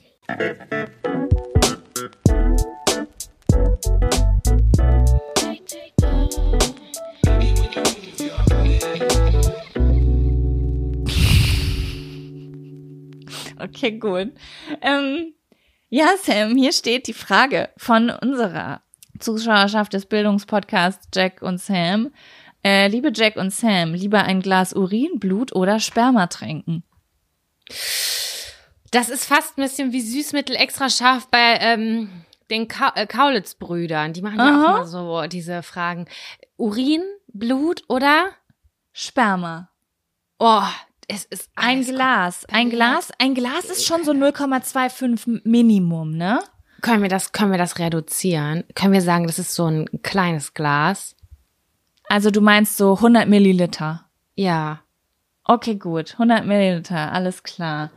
Ja, gibt es etwas, was du aus... Ich überlege gerade, gibt es was, was ich ausschließe? Die Frage ist auch, wessen? Trinke ich mein Urin? Trinke ich das... Es ist wahrscheinlich alles von anderen, ne? Das wäre nur fair, weil Gute Sperma kann nicht von Frage. mir selbst sein. Ja, das, okay, Okay. alles ist von anderen Menschen. Von unserem Freund. Oder von Fremden. Nee, von Fremden. Von Fremden. Lass mal besser. Fremde nehmen. Ja. Okay, ein fremdes Glas Urin, Blut oder Sperma. Ich weiß eigentlich, was für mich das Schlimmste ist und ich weiß auch, was für mich das wenig Schlimmste ist. Ich weiß auch, was für mich das Schlimmste ist. Lass uns Ausschlussverfahren machen. Was ist für dich raus? Blut. Für mich ist Urin raus. Ich habe irgendwie einen Ekel vor Urin. Ich habe einen Ekel vor Blut. Und da, darüber habe ich gerade auch nachgedacht. Ich habe mir jetzt wirklich gerade so drei Gläser vorgestellt. Ne? Eins in Ja. so einem dickflüssigen Weiß, eins in so einem dickflüssigen Rot, aber ein bisschen weniger dickflüssig als das Weiße und etwas, was flüssig hell ist. Also urinfarben, Apfelschorn, Apf sagen wir Apfelsaftfarben. Und ähm, ich glaube, ich habe auch ein Problem mit dicken Flüssigkeiten und deswegen kann ich klar sagen, dass Blut total ekelhaft ist. Und ich habe eben noch bei, mit der Mutter von meinem Freund geredet über Wasser, über Wasserleitung. Habe ich gesagt, ey, bei uns, ne, da schmeckt das Wasser so beschissen, als würde sie wirklich eine Metallstange ablutschen. Das ist so ekelhaft, unser Wasser zu Hause. Ich muss Wasser leider kaufen, habe ich auch, glaube ich, schon mal erzählt weil dieser Metallgeschmack mich so abfuckt. Und dann habe ich gesagt, habe ich gesagt, es ist wie eine Metallstange im Mund. Oder als wäre Blut mit drin. Und dann meinte sie, das ist dann Eisen, ne? Und ich so, ja, Ja. ja, ist dann wahrscheinlich Eisen. Und dieses, wenn du was Blutiges im Mund hast und wenn du wirklich nur so eine kleine Verletzung am Finger hast und die dann kurz ablutscht, was man ja so macht Finde intuitiv, ich ganz geil. ist das dein Ernst? Ja, Was ist falsch mit dir? Voll der ich besondere so Geschmack. schlimm. Ih. Never. Mm -mm, ekelhaft. Okay, aber was würdest du denn trinken? Trinken? Ja, was, für was würdest du dich entscheiden? Ich würde als erstes die Pisse nehmen. Ich sag's dir ganz ehrlich. Weißt, das Ding ist, ich bin gerade super unsicher. Also von, von der Konsistenz her wäre Urin auf jeden Fall das, was am leichtesten runtergeht. Ne? Aber ich habe so ein bisschen, ich muss dir ehrlich sagen, ich habe so ein bisschen das, ich habe so ein bisschen Ekel mit Genitalien. Also so mh, ungewahr. Also ich habe immer Angst irgendwie, das wäre auch zum Beispiel das war schon früher so, als, als ich zum Beispiel Teenager war und man vielleicht mal öfter mit irgendwem irgendwo was hatte, dann hatte ich immer so Freundinnen, die zum Beispiel voll schnell mit jemandem intim geworden sind in Bezug auf Oralverkehr. Und das war für mich immer so außer Frage, weil ich immer irgendwie Schiss hatte, dass die Person nicht frisch gedu geduscht ist. Also ich bin wirklich, ich weiß nicht wieso. Und wenn ich an Fühl Urin ich, denke ja. und auch an Sperma, kann ich nicht einfach nur an die an die Flüssigkeiten selbst denken, sondern ich frage mich, wie gewaschen der Mensch war. Achso, ich bin jetzt gerade davon ausgegangen, dass das echt super ähm, healthy, fresh gewaschene Menschen gewesen sind. Denen wurde Blut abgezapft, die haben sehr lange reingewichst in, in ein Glas rein. Okay. Oder aber auch, äh, die haben wirklich einen Tag nur Fencheltee getrunken und haben das dann ausgepisst. So. Okay, weil zum Beispiel, wenn ich an Sperma denke, dann denke ich erstmal echt so ein bisschen an erst Ekel und dann wird mir aber bewusst, dass ich Sperma an sich gar nicht so doll eklig finde, aber einfach so ein fremdes Genital dann, von wo Okay. ich nicht weiß, weißt du, so irgendwie. Ja, Mm, Also das Ding ist, ich glaube, mein erstes Gefühl war Blut. Weil ich mich vor Blut nicht ekel. Ich kann Blut sehen, ich ähm, finde den Geschmack von Blut nicht eklig, aber Blut ist ja schon etwas dickflüssiges. Und da weiß ich nicht, ob ich das komplett äh, unterschätze, weil das, glaube ich, etwas, ich frage, ja, ist das überhaupt, das ist glaub, garantiert auch nicht so gesund, Blut zu trinken, oder? das können wir komplett ausschließen, was davon jetzt gesund ist oder Okay. ungesund. Also deswegen frage ich mich, ob ich das komplett. Also ich könnte mir vorstellen, dass es sowas ist, wo ich sage, okay, ich entscheide mich für Blut und dann nehme ich den ersten Schluck und merke so, oh mein Gott, das war zu 100 Prozent die falsche Entscheidung. So ein Gefühl habe ich gerade, weißt du? Mm. Und Urin, da denke ich halt so, boah, das ist halt so, das ist das, das sind so die Toxine, die ausgeschieden werden von anderen Aber Menschen. machen das früher haben das immer irgendwie Menschen gesagt, ich weiß nicht, dass das gesund ist auch und dass das irgendwie kein Problem ist Ja, mit Eigenurin. oder so. Ja. ja. Ich habe mich auch gerade noch ganz kurz gefragt, ist es äh, die warme Variante oder ist es die gekühlte Variante? ja, darf ich mir die Nase zuhalten oder nicht? Ist auch so eine Frage, die ich mir stelle. Wahrscheinlich nicht. Ich würde mir gerne die Nase dabei zuhalten an die kalte Variante und dann wäre das auf meinem Platz eins. Ja, aber nicht der Morgenurin. Ich hätte gern so, nachdem man schon zwei Liter Wasser getrunken hat, das Urin. Den Urin hätte ich gerne. Okay, ja gut. Äh, Ja, Ah. und Sperma ist bei mir die Mitte. Also finde ich jetzt nicht widerlich. Ich finde die Konsi manchmal ein bisschen komisch. Denk Bist, du- so, darf ich das fragen, ob du Schlucker oder Spucker bist? Ähm, keine Ahnung, das kommt äh, drauf an. Aber Ja. also muss nicht sein, sag ich mal so. Weil ich bin schon, ich. ich bin Spucker. Also es ist ja schon mal ein Hinweis darauf, dass sich das jetzt nicht so lei, also das ist jetzt nichts, wa- was ich jetzt genüsslich schlucke. Gibt's ja Nee. Menschen. Nee, Ne? genau, nee, das Geht, aber ich muss auch nicht. Ge genau, geht, aber muss nicht, muss grundsätzlich nicht irgendwie. Nee, Mm, mm. muss nicht. Kann man aber mal machen. Ah, ich glaube, du hast vielleicht sogar jetzt, wo, wo jetzt, wo wir die ungewaschenen Mumus und Pimmel raus haben ähm, und ich jetzt vielleicht nicht unbedingt ähm, von dem gesunden, wenn ich jetzt von dem gesunden Menschen das Urin trinke, ja, ich glaube, es ist, das war eigentlich eben auf dem letzten Platz bei mir, aber ich glaube, so, das geht am besten runter. es, du hast ja Game of Thrones nicht geguckt, ne? Nee. Da gibt's eine Stelle, da muss die äh, Blonde mit den Zöpfen Daenerys heißt Mhm. sie, einen, ich glaube, ein Pferdeherz essen. Ein rohes. Mhm. Und das macht sie auch. Und in, das war, da, diese Serie ist so brutal. Das ist das brutalste ever, wirklich. Aber diese Szene, die war für mich das Schlimmste. Das Allerschlimmste. Und dann habe ich so dieses Blut an, die haben das so gut nachgestellt. Und ich dachte mir aber nur so, ich würde einfach sowas von im Strahl kotzen. Ich, Kotzen. ich würde sagen, nee, sorry, schaffe ich nicht. So einen großen Überlebensinstinkt habe ich an der Stelle nicht. Kein Bock drauf. Kein Bock. Hm. Ach, wäre sie sonst gestorben? Ich weiß es nicht, es war was ganz, ganz Wichtiges. Ja, sie musste das machen. Sie stand dann da im Kreis und alle standen um sie drum. Ich weiß nicht mehr ganz genau. Es war so ein, schon so eine okkulte Geschichte, sag ich's mal. Ja, verstehe. Ah, puh, ja. Mm. Ja, ich muss ja auch sagen, ich habe ja auch äh, ganz großen Ekel immer so vor, wenn ich so Herstellungsprozesse sehe von Blutwurst und so. Nee, das ist schon pervers. Nee, ich ich glaube, ich glaube, ich habe dieselbe Reihenfolge wie du. Ich bin mir noch nicht doch, ja, ich glaube schon. Ich bin mir nicht ganz sicher, Pisse, ob ich Sperma, Sperma nach vorne ziehen würde. Ja, Pisse, Sperma, Blut, weil Sperma ich, ich habe schon so einen Ekel vor Urin, aber Sperma die Konsi und dann ist es eine fremde Person und das ist so, das ist auch irgendwie ein bisschen wie ein sexueller Akt mit jemandem, den ich gar nicht kenne, weil das ist ja, weißt du, irgendwie, ah, ich weiß auch nicht. Ja, Pisse, Sperma, Ja. Blut. Das ist Guter unglaublich, weil, oh, oh mein Gott, werden wir dann gesperrt möglicherweise? Glaube ich nicht.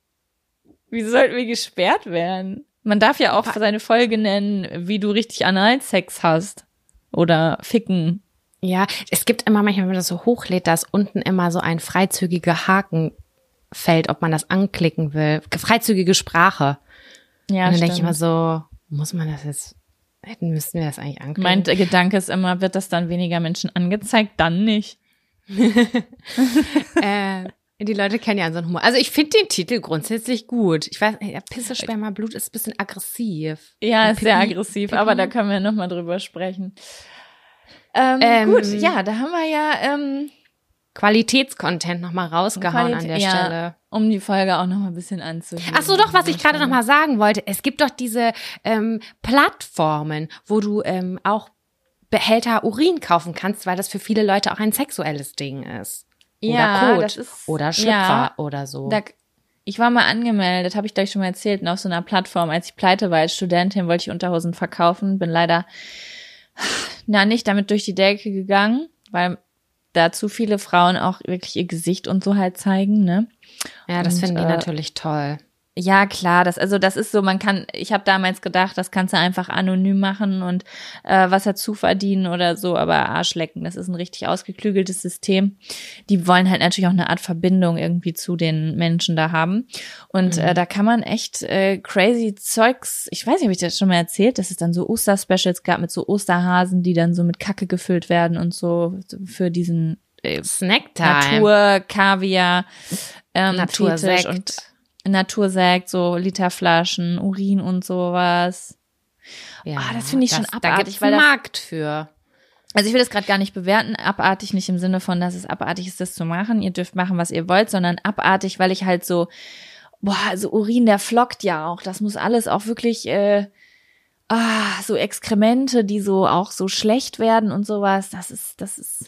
Ich frage mich so Markt. doll, wie diese Vorlieben, ähm, wie die entstehen. Das finde ich so interessant. Also so tiefenpsychologisch würde mich das einfach unglaublich interessieren. Auf alle Art von Fetischen finde ich einfach die Herkunft, die Kindheit, äh, Sozialisation, alles drumherum äh, finde ich super, super interessant. Eigentlich müsste ich dazu ja, ein Buch finde mir ich auch besorgen. spannend. Ja, ich finde das auch richtig spannend.